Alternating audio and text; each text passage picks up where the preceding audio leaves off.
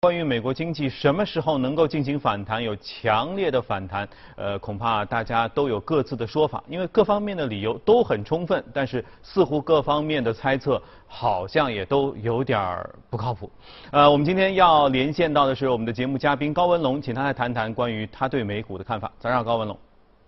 主持人好。嗯。刚才我们其实葛维尔也谈到了哈，纳指已经基本收回了失地。其实这个信息是非常重要的，因为之前下跌的时候如山崩地裂一般，分几天连着熔断，但是没想到纳指都已经悄悄的回到了原本的根据地。您觉得这是为什么呢？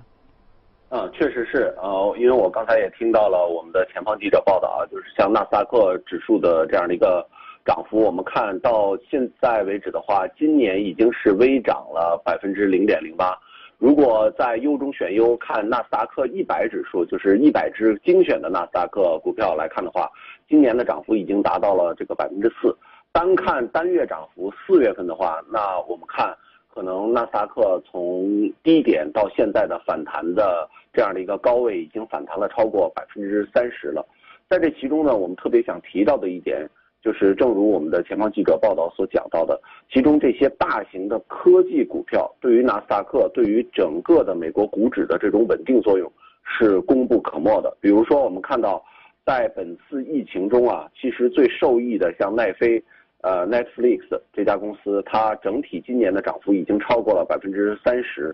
亚马逊。上涨了大概有百分之二十五以上，微软呢也上涨了超过百分之十五。像苹果、Facebook、Google 这些互联网的这些巨头，这些科技企业的巨头，那么到今天为止呢，其实也都没有怎么下跌，上涨了百分之二到百分之三，这些都远远跑赢了标普五百今年到现在为止还下挫百分之十的这样的一个涨跌幅的这个程度，也跑赢了纳斯达克指数。所以我们说这些。科技的巨头，尤其像微软、苹果、亚马逊，都保持了在美国上市的这些公司里面的市值前三强，维持了自己万亿以上的这些市值。他们是维持这些股指稳定的一个重要的这样一个基石。那么究其主要的这个原因呢，我们认为有两点。首先，第一点呢，就是最近刚好也是美国的这个财报的这个季节。他们所展现出来的一季报啊，因为美国的这些公司每年的这个财年的开始时间不太一样，有的管自己，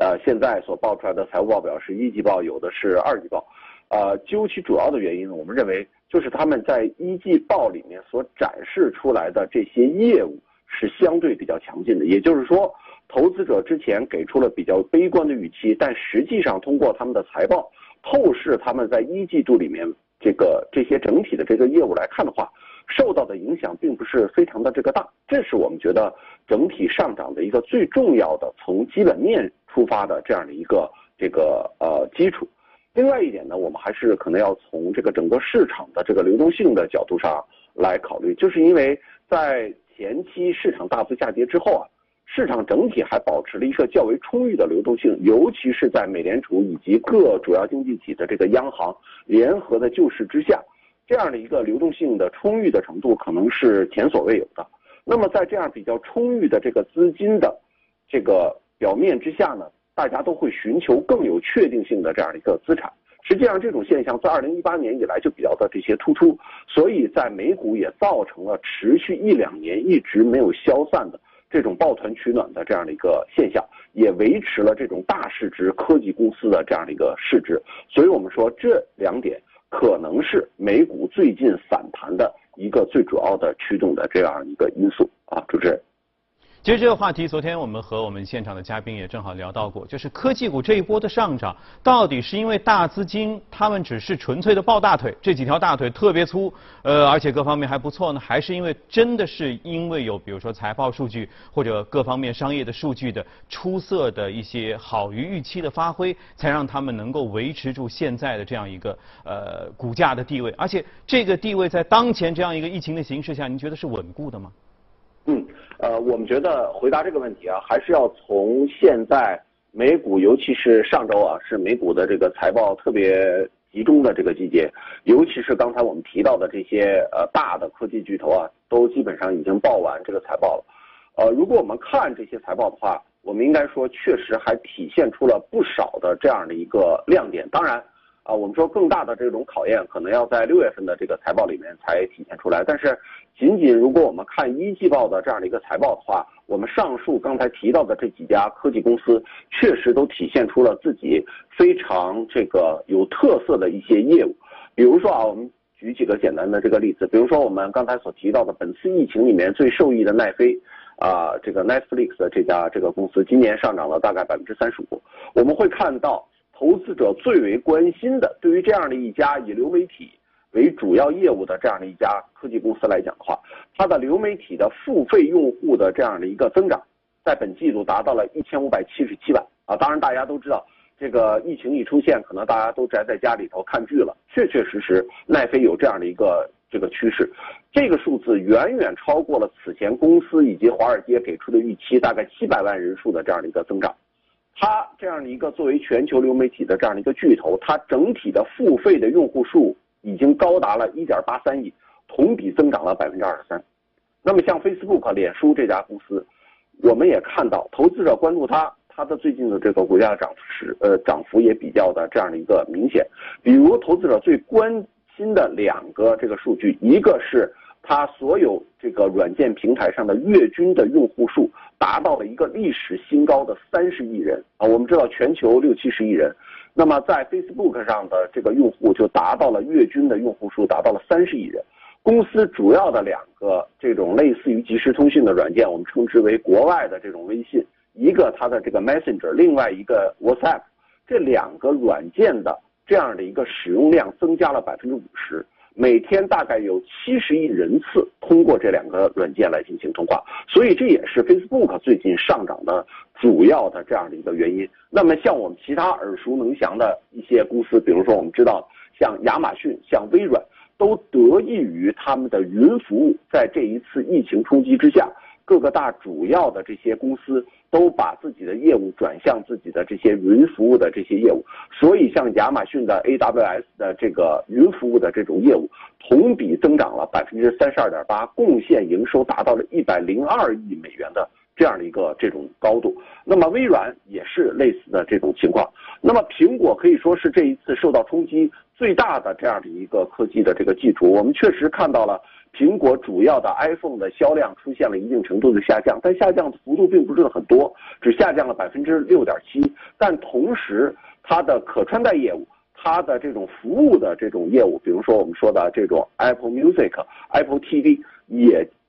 这个体现出了高速的这些成长。所以我们说，这可能是真的求根本原因的话，这是这些科技公司受到投资者青睐。受到我们刚才主持人所提到的这些资金抱大腿的一个主要的一个原因，所以应该说它不仅仅是一个资金的聚集效应，确实有它自己本身的基本面的这样的一些驱动啊，主持人。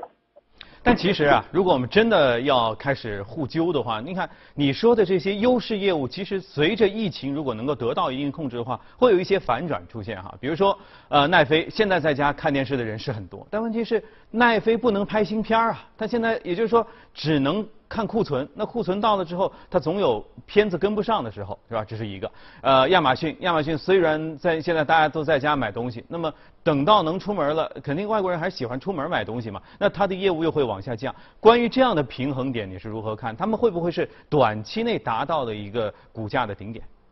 嗯，这个确实是我认为是一个非常好的这样的一个问题啊。我们首先从股价的这种涨幅上来讲的话，我们确实是认为经过了四月份。呃，尤其是像标普五百啊，这个，呃，我们都说是三十三年以来最大的单月的这样的一个这个涨幅，在经过了这么猛烈的这个涨幅之后，其实各家公司都有这种在技术上的这种回调的这种需要，这个我们觉得确实是有这样的一个潜在的这种风险。另外一点呢，如果我们看各家的这种业务，比如说我们刚才主持人所提到的这种奈飞，我们认为这种业务的一些可持续性还是有它一些。相关可以考虑、可以商榷的一些地方的，比如说像奈飞，我们刚才提到了，确实是他现在没有办法拍新的这样的一个影片了，这也是奈飞在自己的财报这个之后接受各个大的这些投资公司这种线上的一些这种问答的时候，大家特别关心的一个问题。那么奈飞给出来的这种答案是在二季度，它原定的自制内容将会如期的上线。为什么呢？是因为在前期它整体的这种储备的内容非常的这种丰富，也就是说，它在未来的一两个季度里面。不会看到在它的内容储备上有特别大的这样的一个流失，可以通过当前比较丰富的那这这种内容库，安全的再度过一两个这样的一个季度。那我们知道，美国尤其是像这个纽约州啊，给出来的复工复产的这种时间大概是十月份左右的这种复工复产，可能也要也要再延续一两个这样的一个季度。所以大家对于这种公司短期内经受疫情冲击的这种抗压性。也是有一个比较强的这样的一个预期。那么我们看，包括像亚马逊，亚马逊我们看到当天这个五月一号报完财报当天，其实它确实是下跌了。那么为什么下跌呢？就像主持人刚才所提到的，尽管它的这种云业务的这种增长是比较的这种快的，但是亚马逊另外一个核心的这样的一个业务，也就是它的这种零售业务的这种承压。承压的这种幅度确实是比较大的，造成了它零售业务的这种成本快速的上升。尤其是亚马逊提到，在今年的二季度，尽管它有可能还是盈利的，它给出来的这样的一个预计的这种空间范围极广，但是它也提到了，它可能要把全数经营利润的四十亿美元这么多的这样的一个全数经营的利润，全部都投入到这种。防疫的这种开支里面，所以我们看到，即使是这种比较优质的，我们说科技的前五位、前六位的这样的一个巨头，在这种业务上也体现出了明显的这种差异。我，所以我们讲，在六月份的这种财报季，可能更能够比较充分的衡量出这些科技巨头在一个完整财报季，在整个财报季都受到疫情冲击之下。对于他们业务的这些影响，所以我们觉得可能未来啊，确实有一些回调的这样的一些风险，但是各家公司表现也会不一样。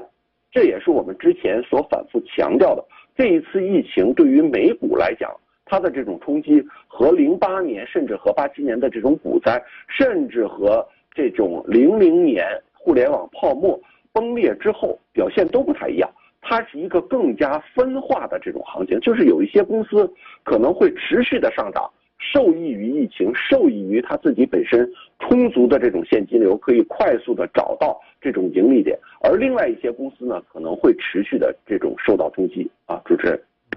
但是不管怎么说，科技公司在这一波的涨跌当中，还是充分显示出自己实力的啊，尤其是这些大公司，这个我想大家都是有目共睹。那说完美股的话，我们是不是可以来看一下 A 股的科技类的公司？因为科技公司通常好像也有一种全球的同涨和同跌的这么一个趋势在。那既然美股的纳指这些科技巨头都已经获得了这么好的上涨，是不是 A 股的上市公司当中的科技类的个股也会有同样的机会呢？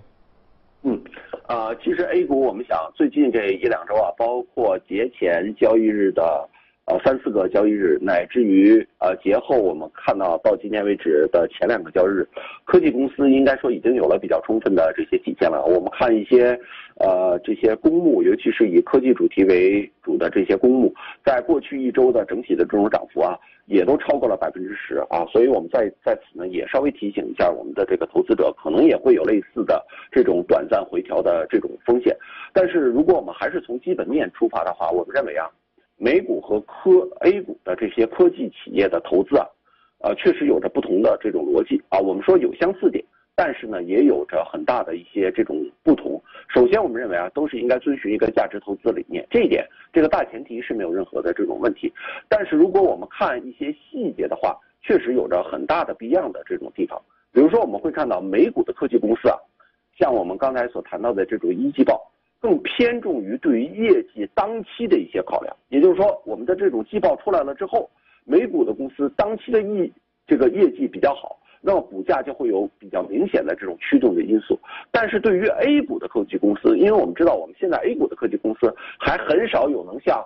微软、苹果、亚马逊这种万亿美元市值的这种科技的这种巨头啊，我们可能有两三千亿这种市值的这种高科技的这种公司，但是达到这种万亿体量啊，不用说这种万亿的这种美元、万亿人民币、五千亿人民币的这种体量，可能还是没有的。所以说，我们 A 股的这种公司更看重于未来的这种发展，这是在估值体系上两这个两地市场给这种科技公司不一样的这种地方。另外一点呢是比较相同的一点，就是我们的科技股的这种投资啊，无论美股和 A 股，共同点都是波动是比较大的，